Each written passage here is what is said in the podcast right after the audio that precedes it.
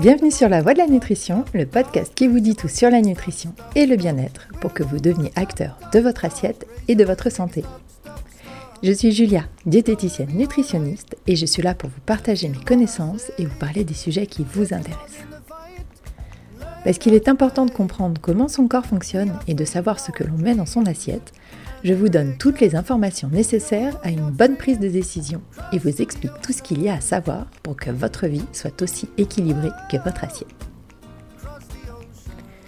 La vitamine D, ou calciférol, est l'une des vitamines indispensables à notre bien-être et à notre santé.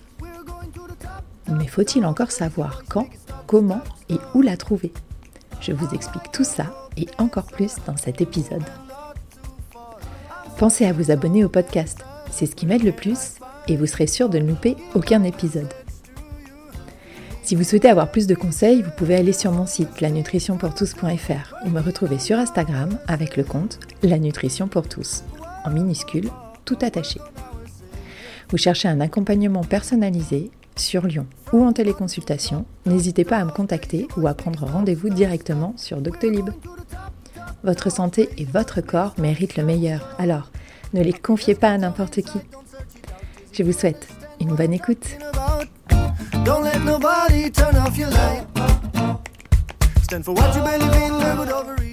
La vitamine D est ce qu'on appelle une vitamine liposoluble, c'est-à-dire qu'elle est transportée et stockée grâce au gras, lipo, lipides, gras. Elle a plusieurs casquettes et peut être soit d'origine végétale, on parlera alors de vitamine D2, soit d'origine animale, qui elle s'appelle la D3. Et cette vitamine est un parfait exemple du génie de la nature. La D3 est produite par les animaux lorsqu'ils mangent des végétaux contenant de la D2 et la rend ainsi beaucoup plus efficace et mieux assimilable par l'homme. Comme toutes les vitamines, elle est indispensable à notre corps, et ce, à chaque étape de notre vie, que ce soit pour la construction, le fonctionnement ou l'entretien de celui-ci. La vitamine D intervient dans l'absorption et l'utilisation du calcium, du phosphore. Dit plus clairement, la vitamine D est nécessaire à la construction et au maintien de notre squelette, à la bonne santé des articulations et au travail musculaire et nerveux. Et oui, rien que ça. Vous pouvez facilement imaginer tous les impacts qu'elle aura sur notre quotidien. Énergie, sommeil, transit, performance, récupération et j'en passe. Au-delà de ses rôles de base, des études ont montré son utilité dans différentes pathologies comme la sclérose en plaques, l'épilepsie, certains cancers et aussi le diabète grâce à son impact sur la régulation de la glycémie. Et plus globalement, dans la stimulation de notre système immunitaire, dans la régulation de notre système hormonal et dans la diminution des inflammations sans oublier la prévention de l'ostéoporose. Ok, on se rend bien compte que de ces rôles essentiels. Mais alors, quels sont les principaux signes de carence? Au niveau musculaire et nerveux, on va retrouver une certaine faiblesse musculaire, un manque d'explosivité, des crampes, des fourmillements. Au niveau cutané, une peau sèche, et plus globalement, vertige, fatigue inhabituelle et prise de poids. Si certains de ces symptômes vous mettent la puce à l'oreille, vous pouvez en parler à un spécialiste qui pourra vous guider grâce à une analyse complète et détaillée de vos habitudes alimentaires, mais aussi de vos habitudes de vie. Car vous allez le voir, le problème et la solution ne sont pas uniquement dans vos assiettes. La vitamine D a une forte particularité. Au-delà du fait qu'on peut la retrouver dans le règne végétal comme animal, elle a deux voies bien distinctes de synthétisation. La première, classique, par absorption des aliments en contenant. Et la seconde, grâce aux rayons du soleil, les ultraviolets. Et oui, une exposition de notre peau au soleil entraîne la synthétisation de la vitamine D à partir du cholestérol présent dans notre corps fabuleuse machine, votre corps. Bien sûr, nous n'allons pas dans l'extrême en nous exposant ou en nous surexposant sans protection au soleil. Avoir un cancer de la peau n'est pas nécessaire pour avoir un taux de vitamine D au taquet. Une vingtaine de minutes par jour à dévoiler bras, visage, cou serait optimal. Mais je vous l'accorde, ce n'est pas toujours possible selon la région où l'on vit et en fonction des saisons. D'où l'accentuation des carences sur les périodes hivernales.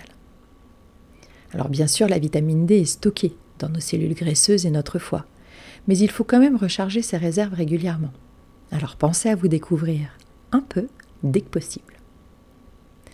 Les dernières statistiques montrent tout de même que 80% des Français seraient carencés en vitamine D, de façon plus ou moins importante à la sortie de l'hiver principalement. Et la consommation moyenne de vitamine D serait 5 fois moins importante que celle recommandée. On voit que l'axe d'amélioration est vertigineux mais motivant. Il faut savoir aussi que le traitement anticholestérol, en diminuant le cholestérol global, entraîne par ricochet un déficit de vitamine D, par manque de matières premières. Aujourd'hui, la prise de statine n'est pas incontournable dans la prise en charge du cholestérol. Une alimentation équilibrée, une bonne hygiène de vie et éventuellement des compléments naturels comme la levure de riz rouge peuvent faire des merveilles. Renseignez-vous. Niveau alimentaire, nos principales sources de vitamine D3 sont les poissons gras, harengs, saumon, truites, sardines, sous toutes leurs formes, l'huile de foie de morue. Et oui, nos grands-mères ne torturaient pas nos parents pour rien avec leur cuillère d'huile de foie de morue à la sortie de l'hiver pour revigorer leur garnement. Il y a aussi les œufs et les produits laitiers. Dans les œufs, c'est le jaune hein, qu'il faut consommer. avec le blanc, mais pour la vitamine D, elle se trouve dans le jaune. Bien sûr, la qualité de l'alimentation donnée aux animaux et les conditions d'élevage ont un impact direct sur le taux de vitamine D. Et cela peut varier d'un ratio allant de 1 à 10. Donc, consommez mieux avec des produits dont vous connaissez l'origine, à label, bio, de préférence. Pour la D2, on en trouve dans les algues et le cacao, et plus faiblement dans les champignons et l'avocat. Côté supplémentation, la dose quotidienne recommandée selon l'ANSES est de 15 à 20 microgrammes, la quantité préconisée augmentant avec l'âge. Et aujourd'hui, comme je vous le disais plus haut, la quantité moyenne apportée par l'alimentation serait d'environ 3 microgrammes. On peut donc envisager une complémentation. La D3 est recommandée sous forme liquide et grasse, comme dans Zimaduo. Un flacon, à raison de 2 à 4 gouttes quotidiennes, vous fera plusieurs mois. Demandez conseil à votre professionnel de santé. Et bien sûr, si vous souffrez d'une pathologie et que vous prenez un traitement médical, parlez-en impérativement à votre médecin.